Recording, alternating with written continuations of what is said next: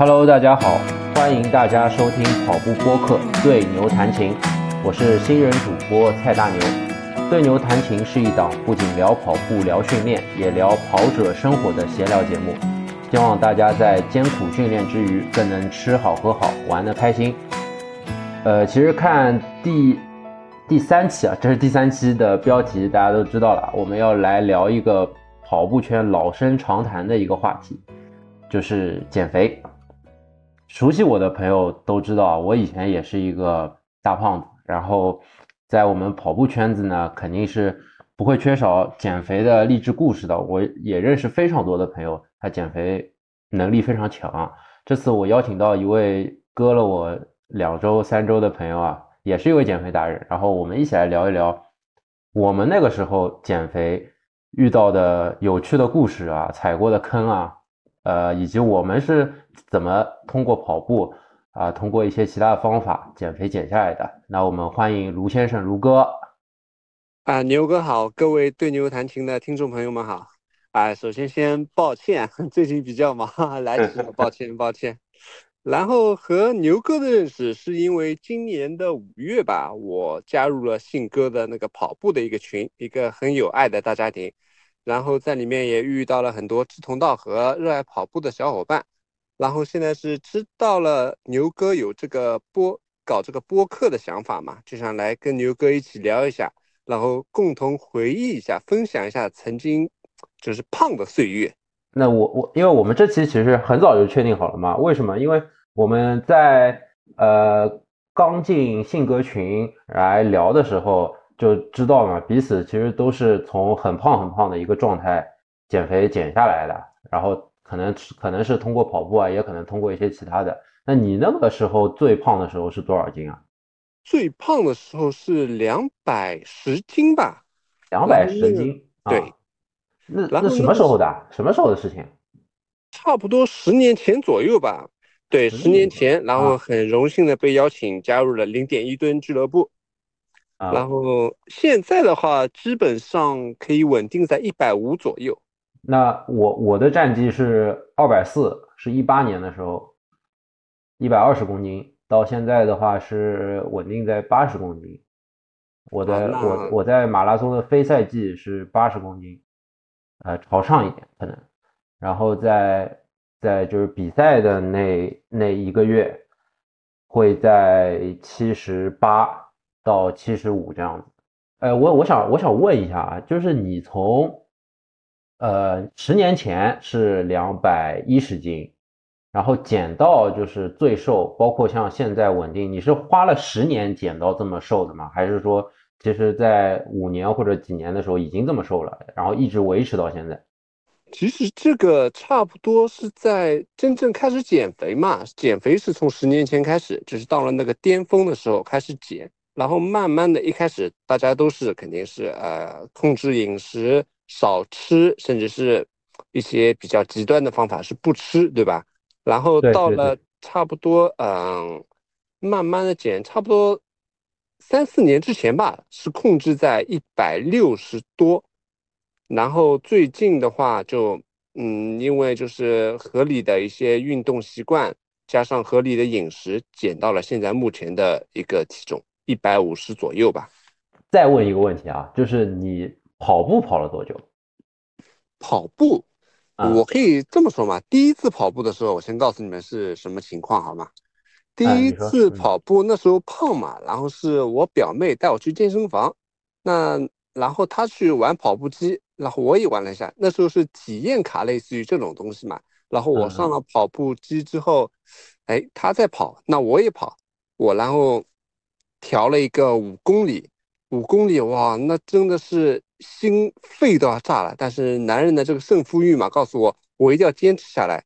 最后配速也不管，反正就是跑了差不多四十分钟左右吧。然后之对五公里之后就是慢慢的运动，逐步逐步的看一些呃大家怎么讲解，怎么怎么运动，怎么合理的减肥，就是这样的。啊，就是为什么你们这跑步的起点都是就一上来就是五公里呢？上一期小曹直接六个五公里。你也是健身房六个五公里啊？这么猛的吗？都是我 我怎么我怎么就跑不了呢？啊 啊！我怎么就跑不了？我八分配三公里我都跑不下来。那个时候我记得特别清楚，我在长沙出差，二点六八公里，下面一个小公园绕了四圈，而且中间跑跑还走走，走走停停的那种。这是我的第一次跑步，穿的是穿的好像还是双篮球鞋。那你们怎么第一次跑步就这这么厉害？多少是有点天赋在身上的，我觉得。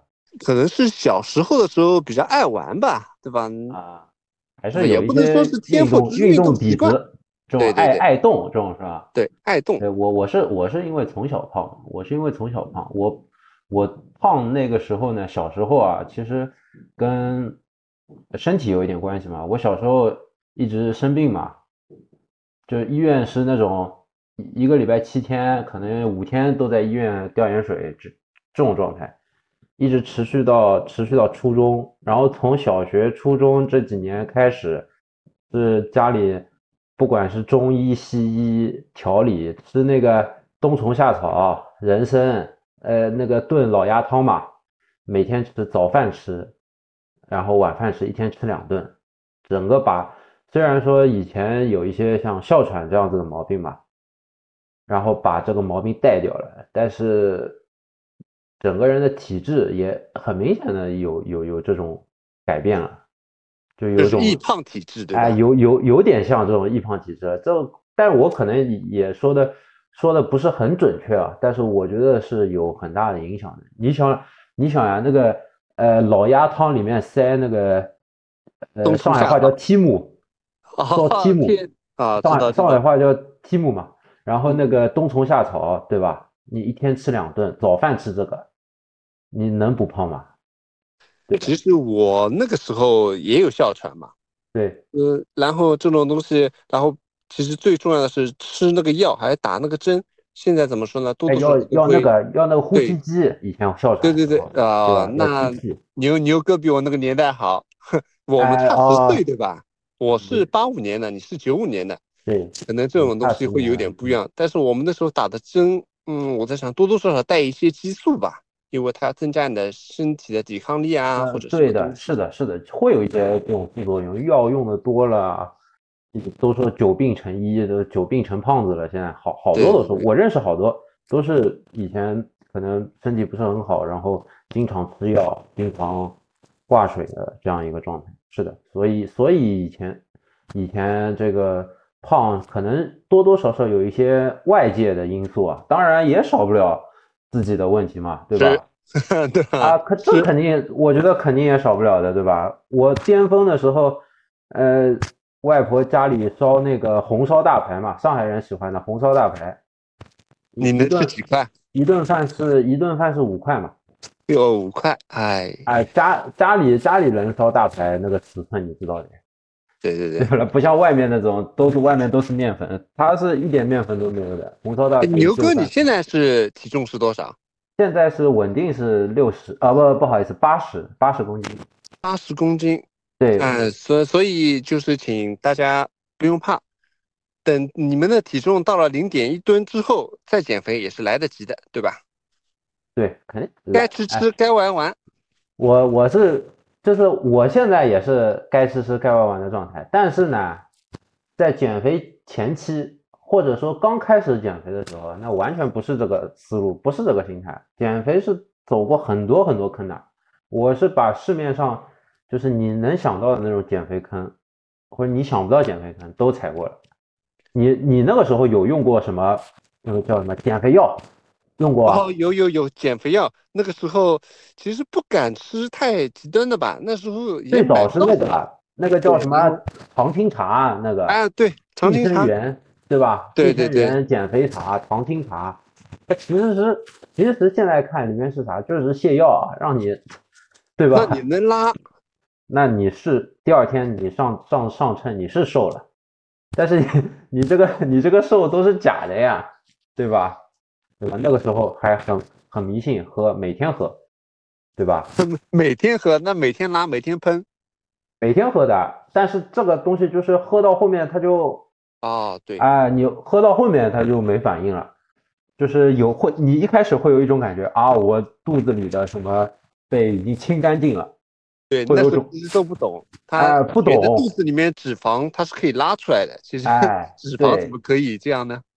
这个这个这个需要。还有一个你有没有试过啊？就是经常放在常青茶旁边的那个叫更焦虑减肥茶，你有没有试过？叫什么？叫什么？什么牌子？更焦虑减肥茶，就是它的外面包装是一个挺性感的女士。我知道一个身材挺好，是个女的那种曲线是吧？啊，对对对，那个图片有的，喝也也也吃过的，也吃过的，那时候都吃呀。那这个我没试过，因为我不好意思买。那我要问一下，就牛哥，你的减肥的目的是什么？是为了有的人是身体健康，对吧？有的人是呃为了要好看。要好要好看，我就是要好看的，要好看啊，也不是要好看，我我觉得就是我好看是不搭边了，就是想瘦一点嘛，稍微找女朋友方便一点，对吧？对，穿衣服也方便一点，对吧？哎，穿衣服也方便一点，以前真真的是，所以刚开始有有这个减肥意识的时候，你不想动，虽然我每天看 NBA 看足球。但是我是真真的，你叫我动呢，我是不太想动的。我踢球也通常胖子都是比较懒，然后吃的比较多，对对吧？对对，我踢球也不太想动，所以是当时这个状态。那市面上有这种什么常青茶、减肥茶，或者说还有呃，就是你有没有？我不知道你有没有用过，像那种呃肚脐贴一样，然后呢，它贴的是个药膏。就一坨黑色的，然后贴在肚脐眼上。他说促去你湿气，然后还有那种足底贴，就贴在我用过那个足底的，就是他说那个东西是湿气，对吧？对，湿气，然后它就会瘦啊什么的。其实都是没用的。对，那个足底的特别特别逗，我记得是我外婆给我买的。你外婆也看不下去了，你太电视购物上，电视购物上。哦，我妈更过分，我等会儿跟你说。那个我先说那个足底贴的那个事情。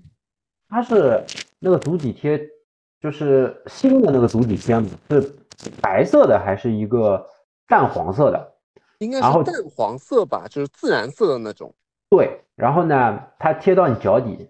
它电视购物是这样说的：什么你呃贴了睡了一觉，然后第二天早上醒来撕开来，发现那个那个贴已经黑掉了，说明就是把你身体里面湿湿气全部吸光了，然后什么。十五天瘦二十斤这种电电视购物党，你懂啊？然后呢，我我我也去试了，就是买回来我也去试了，我贴了一天，哎，真的它变黑了。然后后来才知道，后来看了 B 站一些，他才知道它是一种什么化学原理，是你出脚汗它就会变黑。对，可能是一些脚脚汗的酸性让它起的化学反应，然后变黑，感觉就是你的湿气。我我想想，我真的是要骂人，你说是吧？我想想，真的是要骂人。包括那肚脐贴，其实是一样道理，它就纯纯的属于什么？我觉得现在想想属于诈骗了，这个事情，对不对？就是诈骗。哎，那你有没有吃过一些代餐的一些东西？吃过，吃过。那我要我就要跟你说了，吃代餐是我妈。是。我妈那那个时候呢，已经两百，差不多两百岁了，已经是差不多最胖的时候。大学里的时候吃饭是，呃，吃夜宵，出去买了一杯一升的奶茶，然后还要炒饭，还要饭团，还要肉夹馍，大概是大概是这个状态，就待饱为止，全部全部吃完。因为啊，尤其是胖的人，他没有那种就是我七分饱八分饱这种意识，对，一定要吃。对，所以很多的时候可能是一个饮食的习惯，对，就是我觉得我这个时间或者是我这个阶段我要进食了，要吃了，对，或者是吃完这一顿之后感觉，哎，我感觉还没有到那种很很饱腹的感觉或者顶出来的感觉，对对对，是的，是的，真的是真的是这样，呃，所以后来从学校毕业了嘛，然后在家里，可能我妈就觉得我实在是太胖了。他就也是万恶的电视购物，电视购物给我买了呃代餐，它代餐呢不是现在见到那种什么代餐奶昔啊，它是有点像呃葛粉啊这样子或者藕粉这种，有点像这种。其实这个东西就是碳水，高碳水。哎，对，它还不如不如什么？不如大米饭。对，不如你吃干净的大米饭。然后给我吃这种，那我吃完了以后，我一开始吃完，我觉得饿呀，对吧？那一碗东西，因为是糊糊糊糊嘛，它不像米饭嘛，米饭起码是朗子硬的，对吧？我他那一碗是糊糊状的，像像像像粥，像粥那种感觉，那你做完肯定吃不饱呀。然后晚上自己再跑出去买买买汉堡吃，或者买什么吃，吃的反而比可能比之前更。对，变成加餐了。对对，这个这个代餐我是记得的，还有包括像呃那种代餐的奶昔也喝过，它基本上我我感觉啊，它代餐都是差不多这这副腔调的，就是那个水冲开来或者牛奶冲开来，然后一个糊糊状的一个东西，然后号号号称能给你饱腹感啊怎么样？我是没有感觉到当时，你有你有这种感觉吗？对我这种东西是没怎么吃过，因为我到后来基本上要比较系统的减肥了嘛，都是嗯开始加运动。但是我也吃过一个东西叫左旋肉碱，你有喝过吗？哎，左旋吃过吃过。对它，然后他就吃下去，他说是什么呃脂肪的搬运工，帮助你脂肪燃烧之类的东西。对对，是有是有这个讲法，它需要一些。呃，它需要一些就是相辅助的一些东西激活，包括像运动，包括像呃一些其他饮食去激活它的呃那个效果。但是那个时候我们好像是，他有专门买那种一支一支的左旋肉碱，就好像单独就是这个这个这个左旋肉碱这个东西，然后直接给你吃。那个可能它会让你的心率就是偏高，可能就是啊，你可能到了那个。因为我们那个时候减肥，可能运动的，呃，可能就是运动的时间或者是运动强度不像现在运动的强度不像现在那么强。它你轻微的运动，然后它可以帮助你的心率呃提高。哦，就是提升你的心率来帮助你燃脂。因为左旋肉碱这个东西，我我是知道，而且它是有一定科学依据的。那我我我不太确定这个东西到底算不算智商税。但是可能是一些，可能是一些用法，或者说跟它一些搭配的一些东西，我们以前的时候是不知道的。我有干吃过这个东西，我觉得也不太好吃。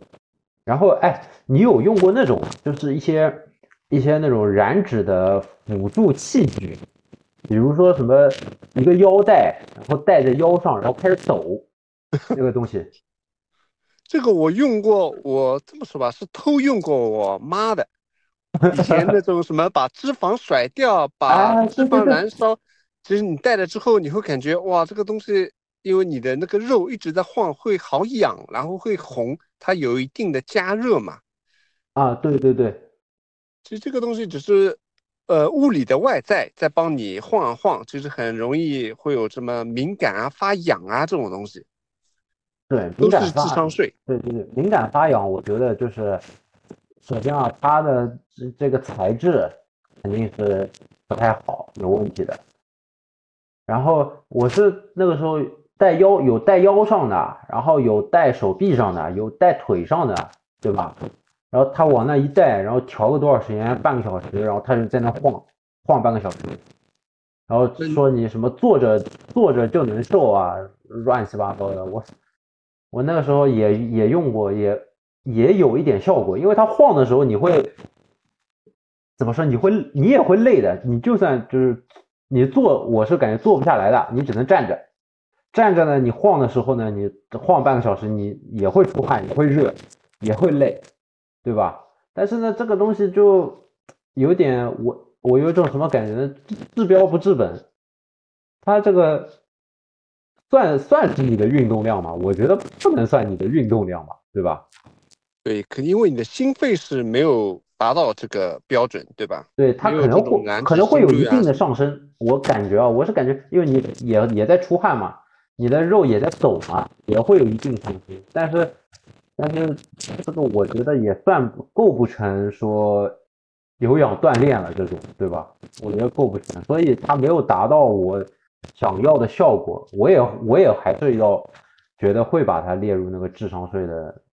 这个这个这个用品里面，包括现在有一个前段时间不是很火的吗？一根棒子，我知道，就是你转中间，它两头乱抖。哦，我知道，我知道，那个那个那个什么，之前还蛮火的。那个那个，我觉你觉得会有用吗？我我是没试过，但我也是持很非常怀疑的态度。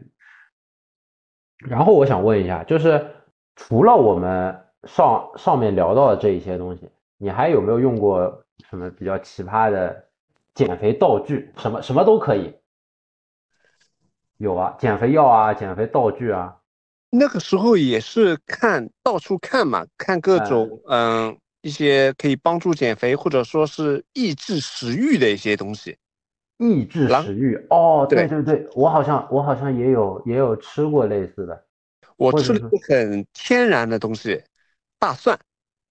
哦，就是哦，我懂了，就是百度一下什么可以抑制食欲，十种减肥。十种减肥的那个食材，对吧？就这种标题。对，因因为说大蒜可以那个什么帮助燃烧脂肪什么。然后我个人啊，我吃下吃了那个生的大蒜嘛，配面啊或者配什么东西，吃完之后感觉它那个大蒜的那个辣在你的胃里烧，烧的你难受，你就吃不下东西了。吃完蒜跑步，然后就是一个。一个大胖子在那个角落里散发了一身的 蒜味，蒜味加汗味在那边跑，无无法无法让人接近，就是你周围的两两个跑步机都是空的，没没有人敢用。然后我想跟你聊后面一个点，我们都说三分练七分吃嘛，就我们刚刚也聊到代餐啊，包括一些饮食方面的东西，就你你在就是说减肥期间啊。就是从一三年开始减肥，你是怎么规划这个饮食的？你有没有一个变化的那种曲线，能跟我们分享一下？对，其实吃东西或者是减肥，你要开始减肥了，第一个就是改变你的饮食结构嘛，就是从嗯，胖子一般性都喜欢吃那些油腻的、高碳的东西，就类似于呃鱼香肉丝盖浇饭或者是一些嗯。油泼面或者这种东西，对吧？然后你要逐步逐步的改变，就是可能吃一些嗯白人饭，就是沙拉之类这些东西。你如果真的想减肥，你就必须要去吃这些比较清淡或者说是比较干净的东西。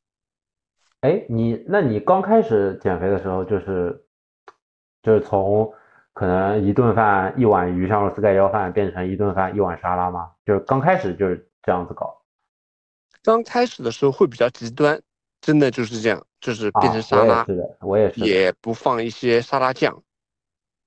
啊，我也是，我我可能，呃，变成一天只吃两顿饭，有时候甚至一顿饭，然后再，再再再再那一顿饭就是吃像你刚刚说沙拉，或者说只吃一口米饭。只吃素菜啊，不吃肉。那个时候没有相相应的那种知识嘛，就这样子去，这样子去节食，可以说是节食，对吧？对，节食。然后以前有句话叫，呃，哪有减肥不挨饿？哪有减肥是吃晚饭的，对吧？你后来还是还是一直坚持这样子去饮食吗？对，然后我至今都有这么一个习惯，就是算那个卡路里嘛。就是看它的那个配方表，就是要吃的干净，不要有太多的添加。然后说是吃就是食物原来的样子嘛。比方说现在不是有很多说要控糖嘛，就是呃怎么说呢？牛，比方说牛排，牛排就要吃牛排，而不要吃它打完了之后那个牛肉饼。哦，就没有添加剂，就是对，少添加剂，更加天然，更加干净。啊，明白明白明白。现现在现在你也是就有坚持，就是说吃的比较干净，对吧？对，就是一直都坚持下去。那我觉得其实你你的状态就比较平滑，就是从一开始相对极端一点，然后慢慢的可能不是特别极端，但是也会每顿饭计算卡路里来控制自己的摄入一个配平，从一开始就相对还是比较比较科学的一个状态。那那我你比我你比我好很多。我一开始呢就极端就开始极端这个比较极端减肥了，就是刚刚说到有一些节食啊，或者吃的非常非常少。其实运动表现是很受影响的，但当时不知道嘛，当时也因为刚开始，你刚开始跑步，你也不其实不知道你自己能跑多少或者能跑多快，能跑多远。那那个时候也是因为第二个原因是你吃的非常非常少，你又开始了跑步，呃，你又是一个体重基数非常非常大，然后就会瘦的很快。对吧？一一上来瘦会瘦的很快嘛，总归是心里就是会有很大激励嘛。啊，我这个事情做对了，或者怎么样？但是难免的嘛，就是你路过炸鸡店啊，或者对吧？路过什么烧烤摊啊，这种你每一次都要经历这个莫大的折磨。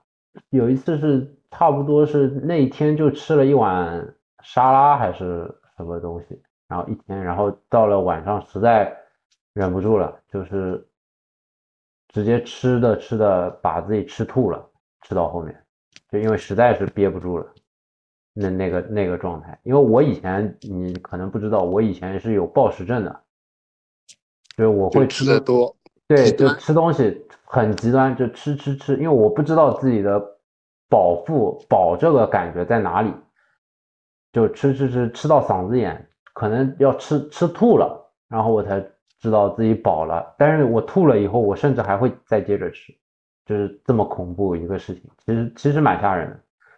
现在都是科学的饮食，科学的有计划的去运动。对对对，是的。以前以前不懂嘛，以前不知道，后来开始慢慢会接触一些这些科学的，包括你刚刚说的计算卡路里，对吧？我也会开始看，然后说。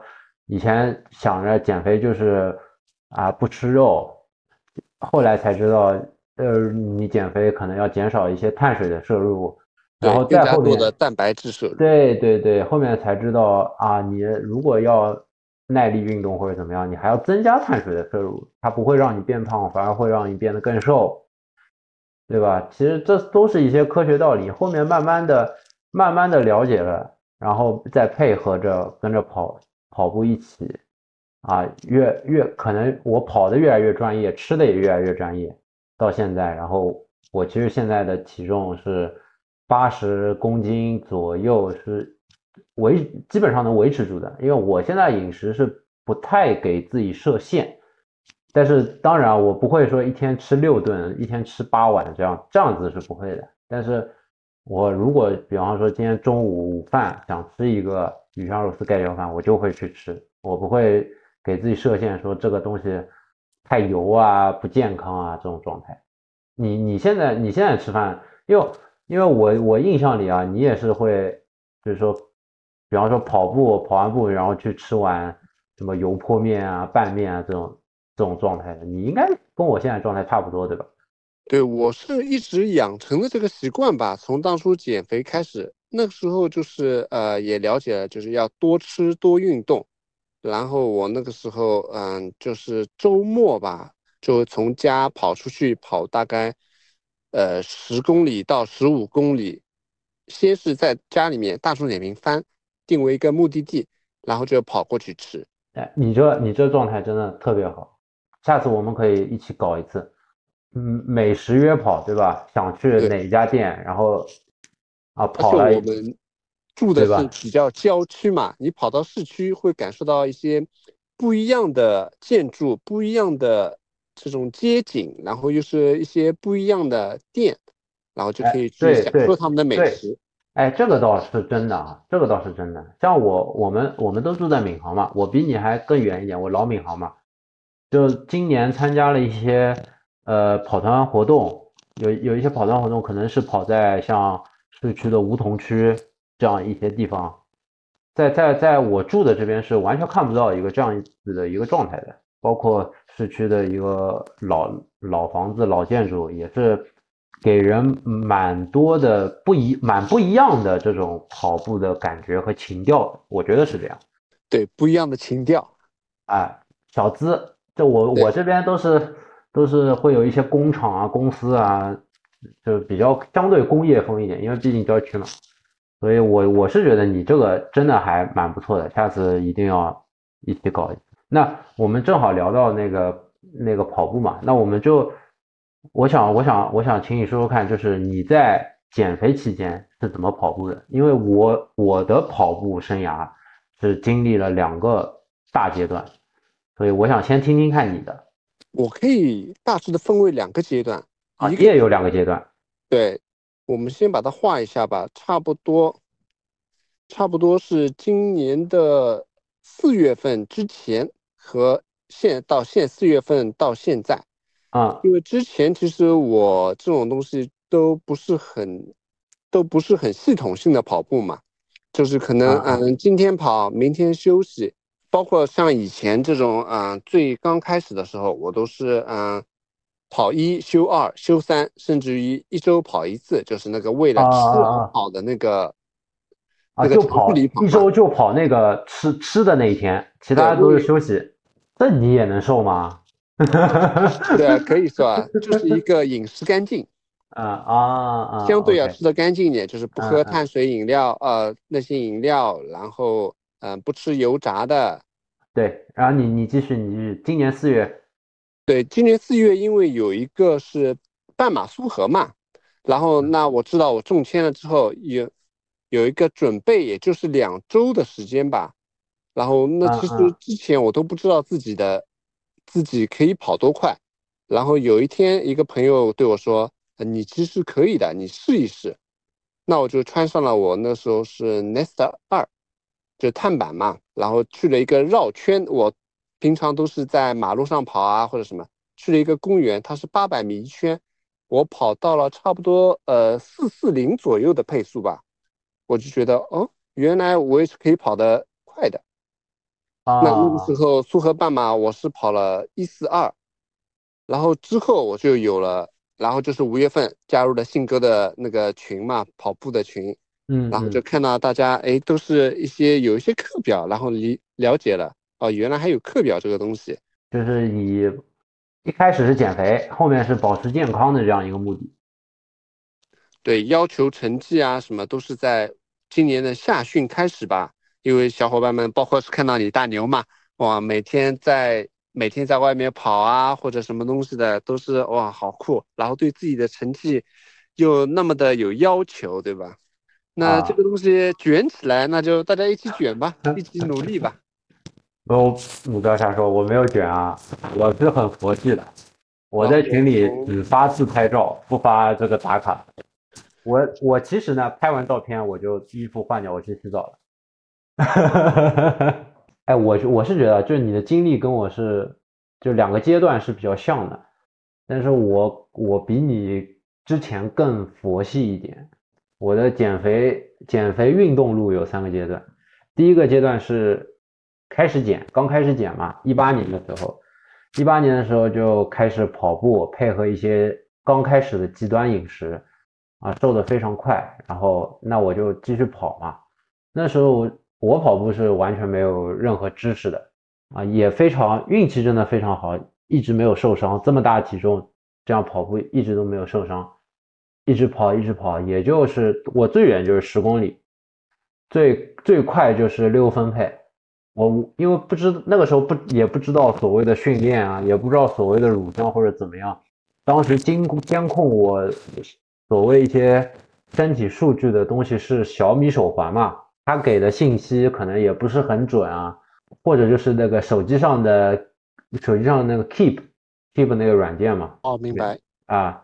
会会跑一些它里面的跑步课程，叫什么音乐跑或者怎么样，就是类似于法特莱克这样子，就大致是一个这样状态，六分配十公里，然后一一个月的话，八十公里算跑了很多了，八十公里算真的跑了非常多了。那你比我多了，就就这样一个状态，八十公里算算很多了，很多时候就。一个礼拜可能是十公里这样子，十到十五或者十到二十这样子，就这样跑了大概是有个两年，两年多吧，一直是这样，一直是这样。然后体重呢也从两百四十斤下降到一百七十五，其实也不是特别慢啊。我我印象里是当时是好像没没几个月就一百九一百九了。一开始下的很快嘛，然后后面就开始变慢了嘛，因为我一直只跑这点距离，只跑这点速度嘛，我没有强度上的上升了。当时呢还能保持一些比较干净的饮食啊，我那个时候那个时候还是会吃经常吃沙拉，然后呢，二一年的时候呢，那个时候正好一些工作的变动，加上我那个时候是一百七十五斤，两三个月零点一斤都没掉过，当时我就有一些有一些有一些焦虑了，然后看到一些看到一些文章或者怎么样。呃，可能会觉得自己是不是体重就到这儿了，就结束了？呃，一百七十五斤这样子，是不是不是我到我到这个体重了，我就没法再瘦下去了？会有这个想法以后呢，然后正好碰上一个一个同事嘛，碰上一个同事，别人会健身，那就想着跟他去健身房撸铁了，办了一张，我哎，就伤心事又上来了，办了一张依照韦德的健身卡。现在到期了吗？还没有呀，还有两年。但是老板现在人人人在国外，人已经跑了，人已经跑了。现在还是比较推荐大家去那个那个超级猩猩，相对于比较稳定。确实也会按照个人的这个运动的习惯。对，然后也安全嘛。然后包括还有就是星星现在很多课程都比都还是比较不错的，就我们一些朋友反馈下来，馒头不是经常去嘛。那个什么杠铃课啊，馒头他太牛了，就是早上可以跑个半马，下午还能去超级猩猩继续玩。他其实特别牛，等他好了，我我再找他聊。等他等他身体好了，再找他聊一聊。然后那个时候去依照韦德开始健身，然后你跑步的时间就很少很少了。跑步第一个跑步少，第二个呢，当时的健身练的不是特别的，怎么说，不是特别的专业啊。练的也就一般吧，虽然是锻炼到了那些肌群而已。哎，能看见一些自己肌肉的增长，确实能看见一些。然后最关键、最离谱的是，带我健身的那个人，健完身，然后大家一起去吃麦当劳，先吃一个穷鬼套餐一加一，吃一个一加一吃不饱，然后又吃一个呃巨无霸套餐。美其名曰叫什么？就是这个叫脏冲，就是脏就是奥奥操那个脏，然后冲就是就是奥操的冲碳。它理论是这样的：你不吃怎么能变大？就你要吃了，你才有肉肉可以把把它转化成肌肉。就这个这个思路，你知道吧？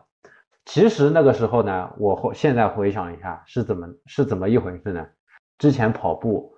一直在做一些干净饮食，或者说吃的很少，健身的那段时间把口腹之欲给释放出来了，所以就导致了呢，健身从一百七十五斤健身一年健成了一百九十五斤，越健越大。那你长的这个是肌肉还是呃？这二十斤，我我我说能敢打包票是肌肉的，能有个三五斤最多了。那你那时候有喝蛋白粉之类的吗？有啊，蛋白粉什么还搞蛮专业的，还有乳清蛋白，什么分离蛋白哦，还有什么长痘对吧？啊对，还有什么支链氨基酸，乱七八糟。其实我们现在喝的那个 BCAA 嘛，对对对，现现在知道了嘛，其实是你用对了场景是很有用的，但是呢，你用不对场景，其实我那个时候的健身的运动量是。强度并不算高的，并不算高的。然后呢，你在不是那么高的强度下，一顿吃两个汉堡，然后第二天可能早饭又要吃好几个包子啊、烧麦啊这种，那你跟以前，我以前是跑步跑，你即使可能单次只有十公里，速度不快，但也是一个你的有氧区间嘛。我们现在说，在你有氧区间，在你好的一个燃脂区间里面。它是肯定是会比健身更让你瘦嘛，对吧？对，饮食的增加，运动量反而就运动的方式变化，运动量减少，一下子就让我体重又上去了，让我体重又上去了。但是我那个时候还在健身，包括说跑量又又下降了，甚至有时候一周都不跑步。在这样一个情况下，然后去年中签了上海马拉松，因为我我是每年都会报嘛，我作为一个上海人嘛，作为一个上海人每年都会报，然后中签了，中签了以后我就想总归要好好跑一跑呗，然后跑了以后我就把这个健身这个事情给放下了，因为什么呢？那一次跑完对我激励是比较大的，我完全也不能说完全没练过吧，但是说是我我是以一个比较弱的状态，只不过是有一定运动基础的一个状态，就能完赛一场全程的马拉松，那人生后面都是坦途了，有一种这种感觉，那我是不是能跑得更快？能是不是能能能达到更好的成绩？当时就是因为这个想法，然后开始。现在的严肃训练嘛，那其实你看我现在体重下来的一个逻辑，无非就是跑量上升、强度上升，对吧？其实我饮食呢，并没有说减少太多，包括像我现在吃的也，我我觉得远称不上干净啊。但是多吃多运动，对，现在就是多吃多运动一个状态，因为强度上升了很多，呃，跑量上升了很多嘛，从以前。以前一个月五十八十，变成现在一个月三百这样子，这个翻了好几番。三百，这就是一个我我觉得这这底层逻辑对吧？你减肥的，我认为是一个底层逻辑，运动减肥的一个底层逻辑。要么就是第一个就是你的饮食，我认为啊，就是你吃东西吃多吃少或者吃干净吃的不干净，对吧？这是第一个点。第二个点就是你的。呃，运动量就单指跑步的话，可能是你的跑量，啊，可能是你有氧区间或者燃脂区间的跑量，对吧？然后第三个点就是你的运动强度，你可能是虽然你跑量不是很高，但是你所有的跑量全部落在乳酸区，那你的强度整体是非常大的，你也能让你这个体重减下来。这样的话，其实。你不仅是跑步嘛，然后游泳，对吧？骑车，包括一些其他的运动项目，你也可以用类似的逻辑来构建自己的减肥的一个三角关系，对吧？其实，其实我，其实，其实我们都是这样子搞的，对吧？你也是这样子搞的呀。嗯，对，就是一开始先动起来，然后在自己嗯喜欢的一项运动里面，或者说是自己习惯的一个运动里面去选择，然后去。跟进，一直的去让这个健康的运动变成一个习惯。对，我是我是觉得减肥是离不开运动这个事情。运动也是一个良好的习惯，大家都应该去运动起来。对对对，我我我觉得确实是这样。运动运动可以给你带来的好处不单单是说减肥，包括像一些年。那个我们跑步的人都说冻龄了嘛，从你跑步的那一天开始，你的年龄就被冻住了，都是冻龄男神、冻龄女神，跑步的人、跑跑马拉松的人，就是跑马拉松的，就是秃头比较多啊，比如说我，都都一样，都一样，哎，这这太容易掉头发。了，哎，不过我说到这个掉头发，我有去问过，就是我是那油性皮肤嘛，然后就特别容易掉。那我还比较羡慕你，我是比较干的嘛，所以我冬天跑步。你冬天不太行，你冬天容易开裂啊，然后皮肤就会容易长东西，需要抹很多的这种凡士林啊什么，出出门之前必抹。对我我就我就相对我就相对好一些，也就冬天占点便宜，但是也会脱发嘛，也有这个这个问题嘛。我现在头发比以前稀疏很多，我以前是。馒头那种发量，就是在我面前就是小弟弟，你知道吧？一八年跑步之前开始，然后从我跑步之后开始一一落千丈，就开始掉，因为跑步又出油，然后我又是戴帽子嘛，以前是戴帽子可能是保暖，现在戴帽子是为了掩盖我秃头的这件事情，所以应该配两个空顶帽吗？空顶，这不这个是中年人的倔强，千万不能戴空顶帽。非常抱歉，之前大家可能听我的声音有一些变化，因为是呃临时在录制到一半的时候，有一些工作方面的事情临时出差，然后导致呃录制没有一次性录完啊，然后然后所以就是现在换了一个地方，然后也换了设备，呃，继续录制我们这一期的播客。大家如果在听的过程中有任何的不适或者不适应的情况，声音不适应的情况，跟大家说一声抱歉。然后也是在这个两两次入职当中嘛，得知了呃甘肃地震的一个事情，然后呃为为甘肃的小伙伴们祈福，然后希望就是在甘肃的小伙伴如果平安的没有什么事儿的，也给身边的。亲人朋友报一个平安，好吧，愿平安，愿平安，愿大家平安。嗯，好，然后，嗯，播客就继续之前的，呃，在聊那个减肥的话题嘛。其实我我还想 Q 一个点啊，就是现在我不知道你有没有身边有没有这样的，我身边其实有不少嗯女性朋友，她们不是很胖，然后我觉得身材也很好，甚至已。都已经偏瘦了，在这样的状态下，他们还啊，每整天觉得自己很胖，然后要减肥，会吃的节食啊，或者怎么样？我不知道你身边有没有这样。我我身边也有这样的，可能有，身边也是比较有两种，一种就是你所说的，他们是用节食的减肥方法，就是当然他们女性嘛，会你会感觉他们的气色方面不是太好。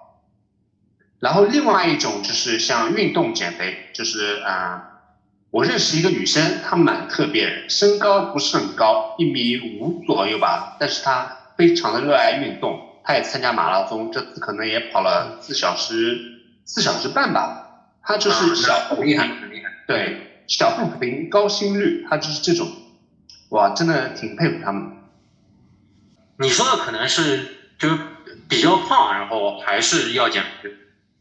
要减肥的这样子一个状态吗？还是说就是他们已经很很瘦了，但是还是要减肥？我说是减肥，并不是说就是运动这些这些东西。我觉得你后面说的那个女生是应该是运动爱好者，对吧？就是是比较比较健康的一个状态。我说的可能是就她本身已经很瘦了，但是还是天天嚷嚷着自己很胖，然后说自己要减肥，就是那些传统的以瘦为美的那种。哎，对，就是一定要瘦成熟的，就是女生的体重不能三位数，不是有这个说法？对，过五十。哎，对，有有这种说法。就我身我身边还是有几个这样的女性朋友的。嗯，我我其实想说的是，这个完全没有必要，对吧？并不是你三位数了，你也很很很好看，你也很美啊，就不要再去说一定要减到。呃，两位数，然后把自己，呃，节食啊，吃的少啊，他们也跑步嘛，因为我身边身边朋友都跑步嘛，你吃太少，你跑不动呀，对吧？对对，有有时候完全就是跑不动。对，所以有句话说的没错，想减肥先吃饱饭，然后再去减，再去跑，再去运动。对，先吃饱饭再去运动。所以我我我觉得说，我们虽然说。我认为呢，上升到这个马拉松训练的这个层面啊，已经谈不上说，呃，为了健康去而减肥啊这样子的一个一个事情了。但我还是会更希望说，就是如果有想减肥，听了我们这期播客想减肥，或者说正在减肥的朋友，不要去做一些，啊，我们以前走过那些弯路嘛，不要去节食，不要去，呃。那个常青茶、减肥茶，不要去代餐，对吧？没有意义的。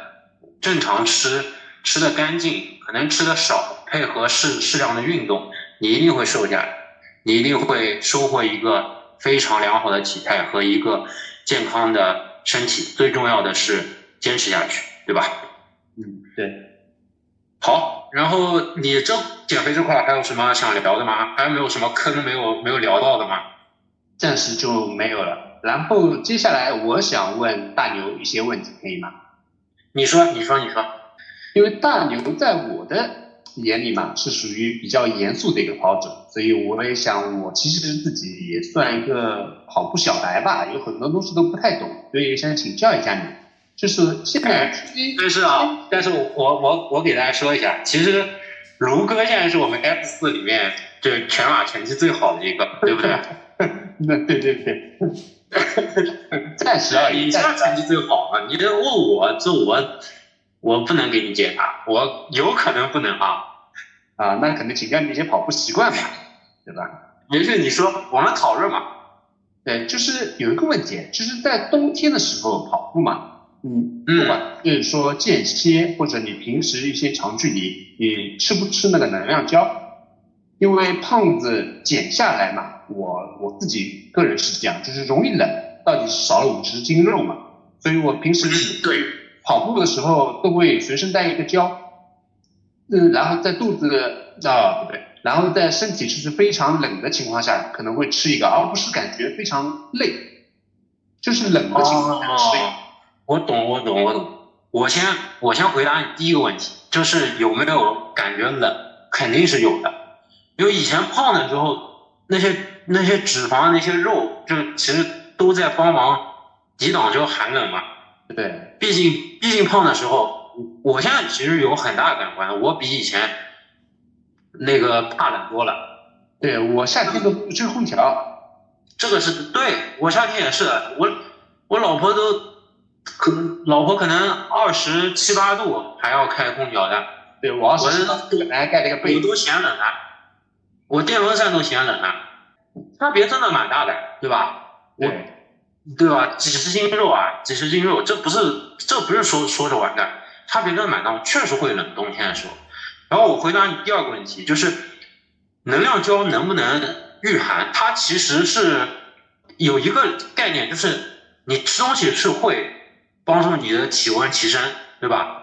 你不管，不管说吃什么吧，就可能说碳水这这一类的，或者说糖啊这一类的，提升的会比较快。那其实它是有，我认为啊是有这个道理在里面。但是我在训练的时候，嗯，首先间歇我是肯定不会吃能量胶的。我间歇的习惯是这样的，补给的话，因为都是长间歇，至少也是跑可能。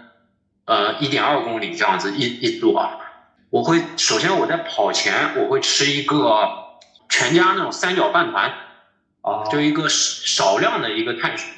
啊，然后再加一些可能像我会喝那个迪卡侬的那个果泥嘛，就是一包像果冻一样，对，我会喝这个，对我会在跑前吃吃这两个东西，然后在跑当中我只会喝间歇的间歇休息的时候我只会喝水。这是我的，我间歇的时候是这样补的，然后长距离的时候，长距离的时候，首先跑前是跟这个健身是一样的，我也会吃这两个东西，我但是我会带一条胶，我跟你说为什么，就是这条胶呢，我是不一定吃的。首先第一个，我带这条胶的目的是更多是以防万一，就是我真的跑半当中有点低血糖这种，说不定假设会遇到这个问题，那我会。我会选择把这条胶吃掉，这是第一个。第二个的话就是，呃，如果说根据丹尼尔斯的理论来说啊，跑 LSD 的时候，你应该是尽可能的不进行补给，来让身体适应脂肪功能。你明你明白我意思吗？就是丹尼尔斯在让身体更加习惯它的那个脂肪脂肪的消耗。呃，对，就是来提供热量，对吧？对，尤其是 LSD，那我觉得它这个理论呢错也没有错，那它可能是专指 LSD 这样这样子的一个场景啊，就是我跑配速可能是在一区，然后跑到九十分钟以上这样一个这样一个时间嘛，那这样一个状态下，你可能更多的专注的是，呃，让身体用他的话来说，就是让身体适应。脂肪供能吧，因为身体一上来肯定消消耗的是糖原嘛，对吧？对对对，所以所以是在跑 LSD 的时候呢，我是尽可能不吃，除非就是像我刚刚说的，遇到一些头有点头晕眼花、眼冒金星这种，那我会只能把它吃掉，就是以防万一了。但是第二种情况，我是一定会吃的，就是我在跑较。快速，我跑到马配了，或者我跑到呃 E 区的上限，就比较快的速度的一个长距离，我是一定会吃的。首先第一个，你在跑马配长距离的时候，你消耗是比较大的，对吧？那这时候你肯定是需要补给，而且是提前啊，不是说像我之前说的累了你再补，那可能你你跑马配的时候已经来不及了，你后面肯定会要掉速啊，或者遇到一些呃身体不适的情况，你训练的效果就会打折扣。这是第一个，提前的补给会让身体的体感会更舒服。对对对，因为能量胶之前论证嘛，就是说。它的补给的时间应该是八到十分钟嘛，好像是，就是两公里左右，对吧？哎，对，差不多，就我们补给才能是差不多，差不多两公里这样子，两公里开始起作用，应该说是，嗯，对，所以一定要提前补，就是跑那个马配长距离的时候，你就当当做自己在比赛了嘛，对吧？当自己在比赛，比赛时候什么节奏，有什么时候什么节奏补嘛？这也是第二个原因，就是说，你一般跑马配长距离的时候，你就也也就是离离比赛比较近的那个时候了，对吧？是做一些自测啊，或者说做一些比赛的模拟啊。那么你的能量胶补给也应该尽可能的跟比赛策略一致，对吧？你也是在练嘛。好，然后下面我再想问问大牛，现在跑步也是你系统训练了多久？哎，怎么算系统训练？就是我是觉得从表啊啊严格跑课表是吧？对。那我觉得其实从今年的两月份开始，可能是跑完蒸蒸日上之后，嗯，那你最后的目标是多少？成绩大概想跑多少？因为你最后的目标，我现我现在其实没有终极目标呀。就有的人可能说我终极目标是破三或者怎么样，或者是二四零，或者是国一这样子。我是我现在其实走一步看一步吧。我因为我现在只给自己定可能冬训之后，嗯，冬训之后我的目标赛事是无锡和重庆吧。就是我会三月我只会选一场去跑。就是如果是假设啊，无锡是三月十七号，重庆是三月二十四号，我也只会跑一场，我不会跑两场，也是一个想跑成绩的。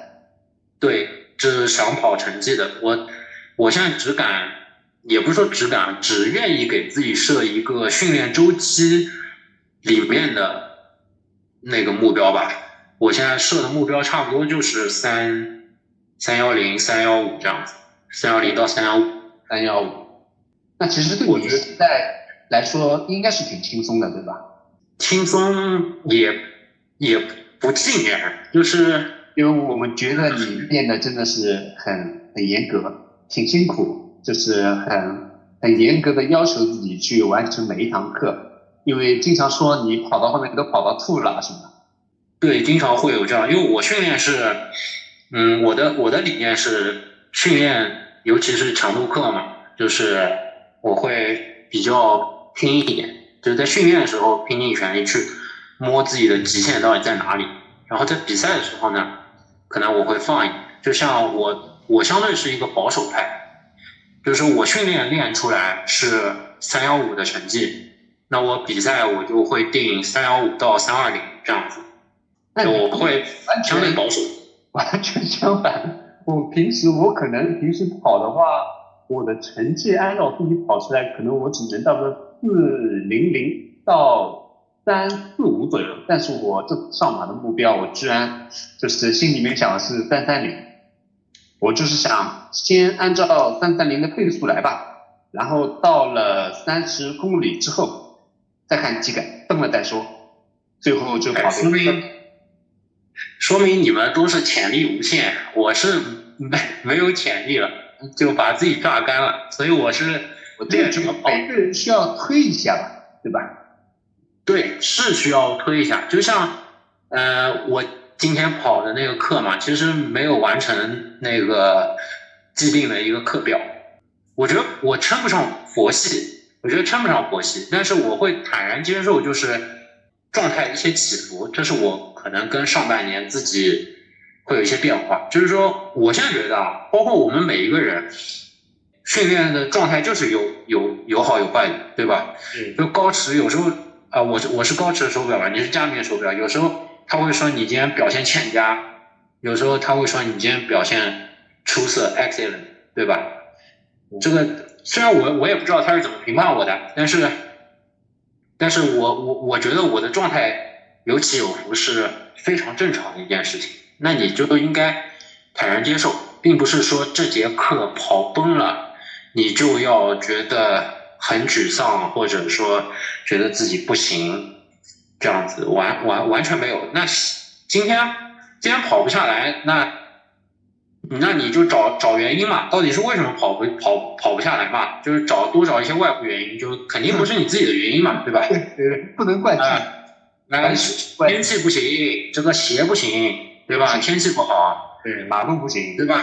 对，哎，多多找多找一些就外部原因，那你就释怀了嘛，释怀了，那下次再来嘛，对吧？就是想你跑崩了，没有跑下来。啊，那这时候你一定会觉得，哎呀，自己很沮丧，为什么没没有跑下来呢？对吧？就会觉得很沮丧。那想一些自己，自己，我觉得去想一些自己好的点啊，比如说，首先啊，呃，我虽然第二组没有跑下来，但是我灵活去做了一些拆分，对吧？我也我也那个呃减少休息的时间，提提高了配速，我也练到了我该该练的这个心肺区间，也是一个不错的训练了。对吧？就是往往好的，往往好的地方想一想，就觉得自己自己真的非常棒啊！所以我奖励了自己一个肯德基的三件套，还没吃，还没吃。来，然后我我问一下，就大牛今年结婚了，对吧？对，你今年九月份。什么时候？呃，可能就是啊，你现在就利用这段二人世界的时间嘛，然后是努力的训练，就是在你。孩子诞生之后，可能你的时间会少。那到时候你，你的这些作为我们那么爱吃的我们嘛，就是我们比较爱吃的，那很难会不胖。你需要做平衡的话，跟训练上面是怎么样配合？哎，这个我觉得问题太大。那首先啊，我今年二十八岁，对吧？我给自己一直给自己的人生目标是，呃。要要小孩是三十岁，三十岁左右啊，还有两年。因为虽然之前这个雪梨姐的播客里也说了，要小孩的女生的黄金年龄可能三十五岁之前都 OK。嗯，但是我我我反正想的是一个三十岁这样一个状态吧，对吧？然后第二个的话，哎，有了小孩变胖，其实可能也不尽然啊。结婚之前，他们都说你九月份一结婚，你跑步这个就完蛋了，对，就要蹭蹭蹭蹭长胖了，对吧？那我现在这个蹭蹭长胖的是我老婆呀，也不是我呀。哎，你有带你老婆跑吗？平时？她也有跑，但是跑的比较少。呃，我上周六不是跟她一起去跑步了嘛，在滨江。对。她也有跑，就是比较少，但是。呃，我也不希望说就是逼着他，就是你一定要跑步，一定要怎么样。他他会更喜欢跟骑车一点，虽然现在骑的是共享单车，那他对他就是说我我我会我会希望他去多运动，但是你如果不喜欢跑步，那完全没有关系，你可以去做其他的，对吧？包括以后有了小孩儿，那我跑步。我不，我也不会逼着他跑步嘛，对吧？就就我我会希望，我会更希望我以后我的小朋友选择一个自己喜欢的运动啊，不论是篮球、足球，甚至说是橄榄球，只要他喜欢，那就去做嘛，对吧？就千万不要喜欢高尔夫这种，嗯，就是真的是装备不是很能买得起，或或者你就带他跑步嘛，像那个。狗舍一样，对吧？带着他的，对我，我肯定就是我先带你跑步，对吧？你你喜欢，那我跟着你一起，你跟着我一起跑。以后等我老了，我跟着你一起跑，对吧？对吧？你要你要不喜欢，那你玩其他的我也支持，对吧？就我我我更愿意说，比方说他最后选择了篮球，那我可以跟他学着去打篮球嘛，嗯，对吧？我以前也是，就闵行哈登，对吧？有有有一手的。后撤步，后撤步不行，就是往往禁区里面就是造犯规还可以。哎，有机会来玩一玩。然后我再问一个，现在我们跑步跑了那么久，就是跑步给你带来的快乐，你觉得是哪些？跑步带来快乐就是太多了。就首先，嗯，最一开始的时候，你想是不是啊？就是你瘦下来，是不是就很快乐？对，你瘦你瘦下来，看到那个体重秤上蹭蹭往下掉的那个体重，你就很快乐。对，这就。最原始，我们那个我们的跑步初心就是减肥，秤上的数字往下掉那一刻，这个是你最原始的快乐。后面就会有一些更多的快乐，尤其是像，首先转折点是去年上半，就把把我把我从一个这个普通的健身爱好、健身跑爱好者、健康跑爱好者，变成了一个严肃跑者，对吧？就跑完之后，我特别牛逼，对吧？对，哎，跑完了，我很我很牛，我这个马拉松我都跑下来了，这是快乐点，这也是快乐点。包括说赛道上啊，有人给你加油，也是很快乐的点。这些都是这种很细小的快乐。然后包括在今年训练了之后，训练之后那快乐又多了多了很多啊。比方说一场很。很高质量的强度课完成了之后，你内心的愉悦感是非常非常强的，对不对？对。然后，P 成绩 PB 了，你也会很高兴。十公里 PB、半马 PB，包括全马 PB，你也会非常非常高兴。包括今年上，今年上马，我除了咳嗽和咳痰，啊，这个好像不太能说啊，稍微有点不文明，就是咳嗽。哎，就是虽然我身体状态很不好。但是我全程是非常非常开心的，非就是全程是挂着笑容的，有好朋友的陪伴，就他们陪着我一起跑，跑到二十八公里，这些都是非常非常开心的一件事。包括像做现在做 pacer，啊，有小伙伴跑完了，在世纪公园跑完了跟我说，我以前只能跑十五公里，现在你你你这次你带着我跑了二十公里，就就非常非。对，这种真的非常非常开心，就是你影响了更多人跑步，对吧？这种成就感会更强嘛，你会有很多快乐。当然了，我我更觉得说，就是这种快乐有很多是你要自己去发掘的。我我是我是这么觉得的，就是善于去发现生活中的美好，就跟我觉得就跟你一样，你你会比方说跑一个长距离，就专门去为了吃一个好吃的店。就专门去为了吃，这也是你你发现当快乐。对，对，这也是你发现生活中美好的一种方式。所以，我这一点我肯定要跟你学习，我要跟你一起去这个跑一次啊！我要我要跟你一起去吃一跑，我可以不跑。我们到时候你把叫一些小伙伴之类的，然后一起去吃，对吧？对，就是你们去跑，我在店里就是等你们啊，不不是一起吗？哎，跑就算了，跑太累，我可以直接吃的。那那吃的东西推荐吗？就是我或者我现在推荐可以吗？啊，你你来你来，你吃过啊？跑的比较多，对，啊，跑吃的比较多，不是跑的比较多。你不是你吃的又多，跑的又多，你这个正正收益，这个非常好，我觉得。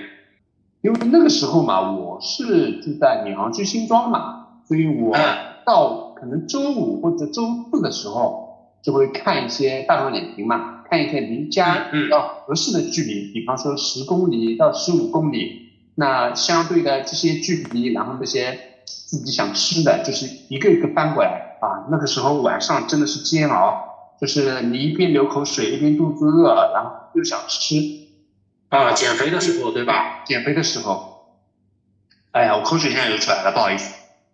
然后，然后擦一下，擦一下，擦一下，难擦一下。然后，然后我推荐一个，就是我们群里面很多人喜欢吃锅贴嘛，所以我也推荐一个锅贴，它是在襄阳北路上面，叫那个和乐点心店，有去过吗？和乐点心店就是，呃，襄阳北路是徐汇区对吧？对，徐汇区差不多就是呃陕西南路襄阳北路这个地方。和乐点心店，我应该是肯定是吃过的，但是就是印象不是很深了。有可能吃的时候岁数比较小，比较小。我以前小时候会去，会去那边那个就补课嘛。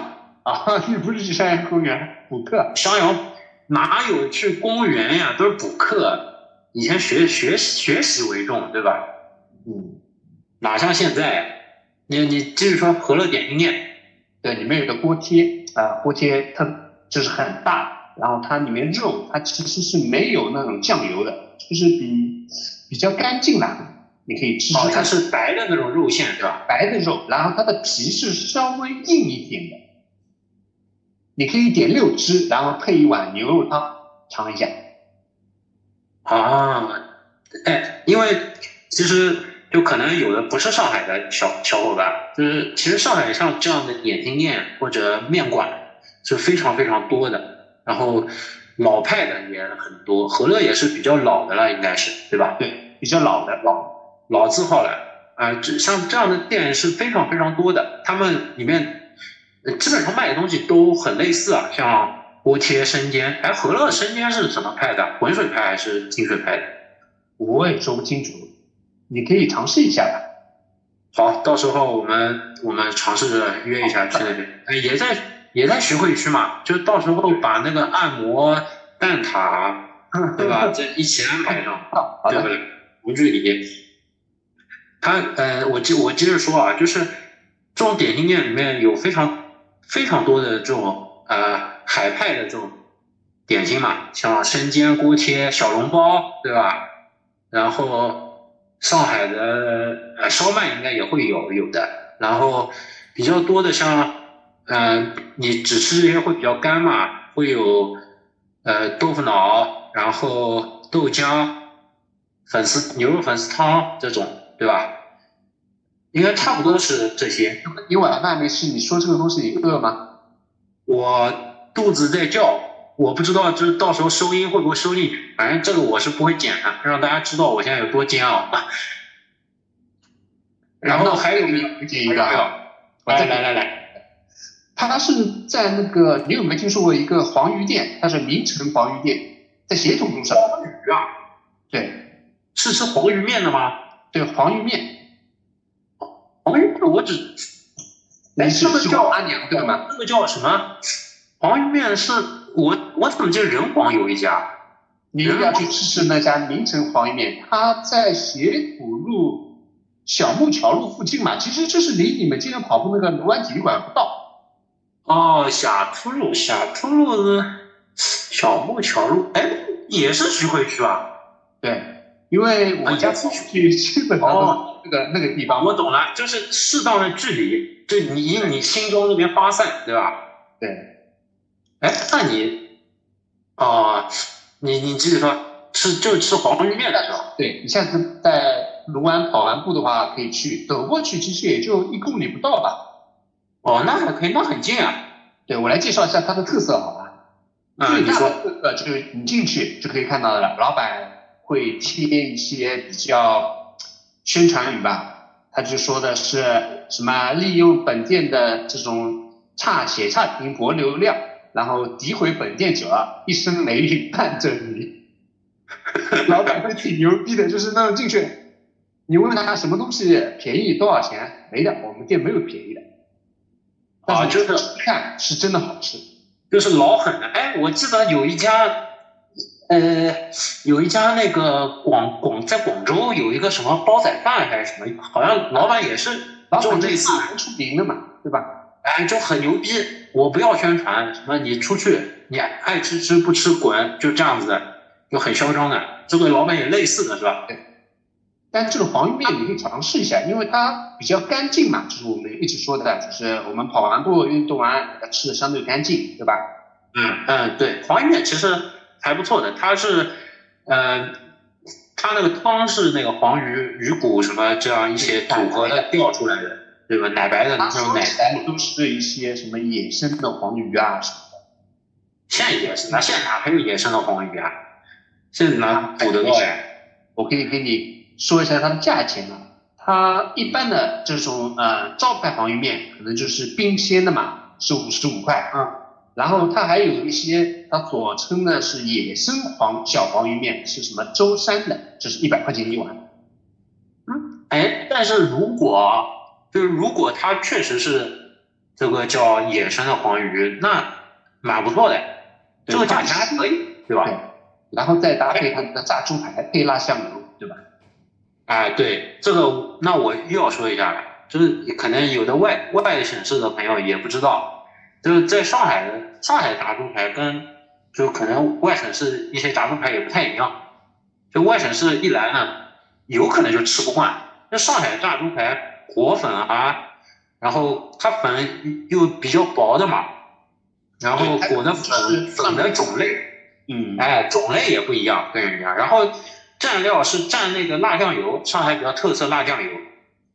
嗯呃，还有像就比较特色的。那个排骨年糕，对吧？外省市有的有的朋友就觉得很好吃，有的朋友也吃不惯。因为排骨年它的那个酱也是比较甜的嘛，甜口酱。然后像像呃以前以前要去那个嘛吃这种老字号嘛，我就去那个云南南路，哦，对吧？一排什么都有，呃红肠心，还有什么？呃呃，反正就一些老字号，盐水鸭也有，白切鸡也有，排骨年糕也有，红肠心。我最喜欢红肠心是因为什么呢？我喜欢吃那个红肠心牛肉煎包。哎，这个是在你胖的时候吃的是吗？瘦了瘦了也吃过几次，因为我我老婆以前还在谈恋爱的时候，她在云南南路上课，她有考那个叫幼师资格证嘛，她在云南南路上课。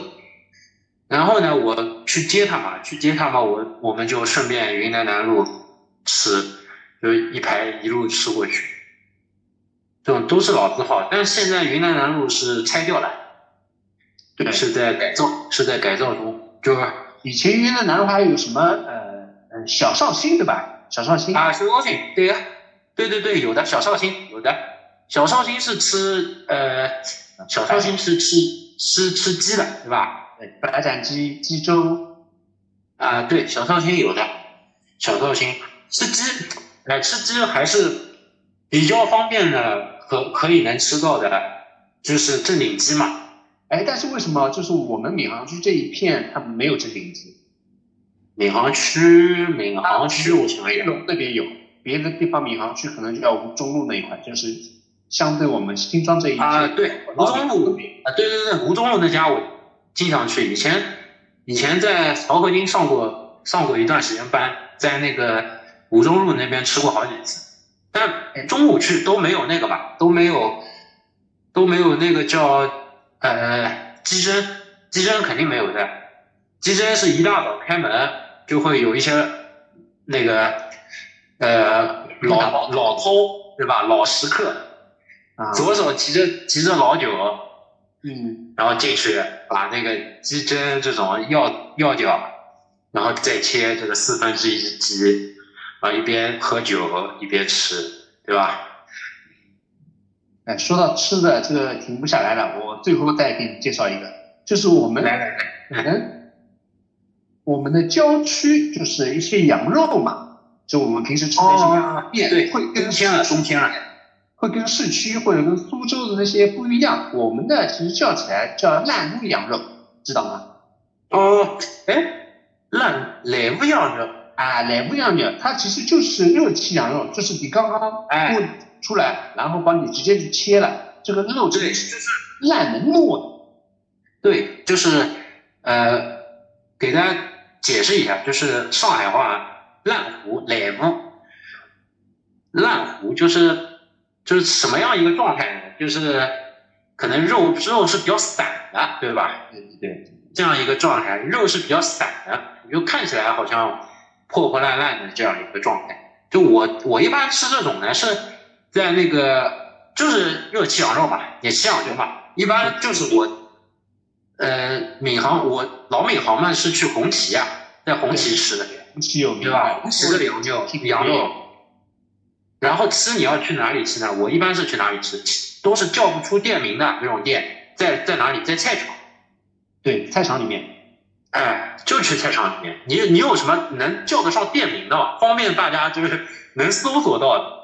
哎，我可以推一家，就是我前面说的，在他在老闵行靠近交大附近，叫庄行曹记羊肉闵行店。那这个我这这礼拜就去光顾一下。对，光顾你可以拍点照，然后你扒一扒，引诱一下大家。它是就特色就是羊肉是吧？除了羊肉还有什么羊汤？羊汤，然后它可以点菜，是一些比方说什么呃炒那个爆炒羊肝，或者说一些嗯呃，那我先咽一下口水再说啊。然后 呃呃什么爆炒羊腰啊，或者是呃韭菜啊，或者是韭菜大蒜炒那些羊杂都可以。啊，这种其实炒菜呢。老实来说，这种炒菜并不是特别吸引吸引我，就还是因为我们郊区住在闵行郊区的嘛，就是从小吃吃这种羊肉的都是吃这个热气羊肉的，就是热气羊肉大概是一个什么概念呢？就是可能就是那种白切啊，大概是一个白切的一个状态，但是它的肉呢相对是松散一点，它不像白它是白切羊肉那么对那么紧实，它可能就是非常的烫。然后刚烧好是撩出来，那郊区人呢，就大家有的可能不了解，以前郊区吃羊肉，尤其像，呃，那个青浦吧，我记得还是哪哦，呃，三林，对，浦东这块对吧？必须都都是郊区，都是以前走进来的郊。哎，对，说说，对对对，奉贤奉贤也很多，对。他们吃羊肉的一个状态是我印象里啊，就是很早很早，三四点钟，凌晨三四点。他们吃的不多，点一个二十来块钱羊肉，然后一碗一点点二两或者一两甚至一两的羊肉面，汤多一点，然后弄一点黄酒吃吃。哇，哎，对对，也有喝白酒。以前我我家边上，我记得很清楚的，有一家有一家店，然后呢，呃，每天早上都能遇到一个。做干干保安的，干保安的一个大人，就是上午他就在那边一份羊肉，然后有时候呢吃一碗面，吃一点小菜，对吧？然后每次自己带一瓶二锅头，哎，自己带一瓶白酒，一上午在那边喝完，喝完吃完，搞一个。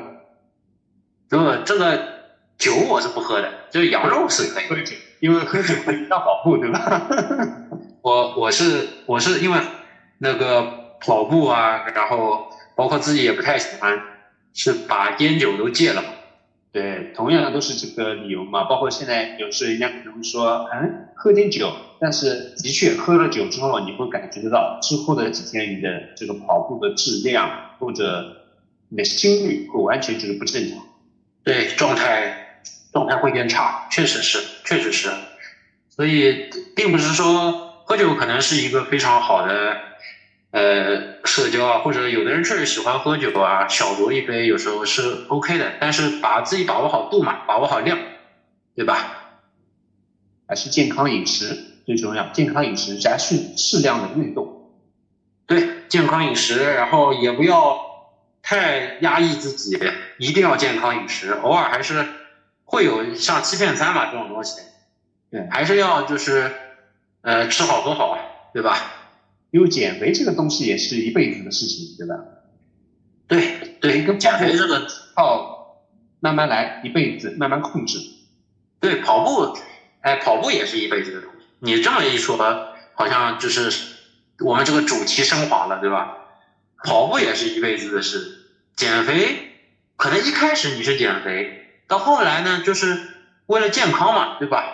为了一个好的身体、好的健康，去少吃一些油腻的东西啊，或者怎么样，就是来呃优化自己的饮食，就把把把这种健康饮食的思路扎根在自己的习惯里面，对吧？变成了一种生活习惯，包括跑步也是，也是一种坚持运动，然后也成为你的一个好的身体习。这个生活习惯，对吧？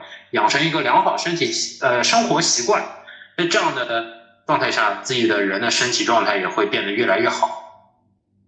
这确实是一件一辈子的事情。那好吧，那我们今天就聊到这儿，卢哥。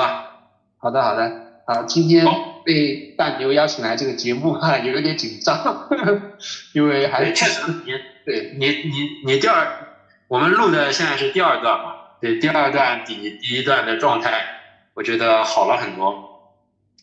对，也希望就是这个节目可以办得越来越好，就是更多大牛可以邀请更多的朋友来这边，不一定是聊跑步的吧，就是分享一下生活中的各种趣事跟美食的。对，对对对，我觉得就是呃这档节目呢，我们我还是会以跑步可能是一方面的事情啊，当然我更想传达的是一个，就是就像我们今天聊到的一些点。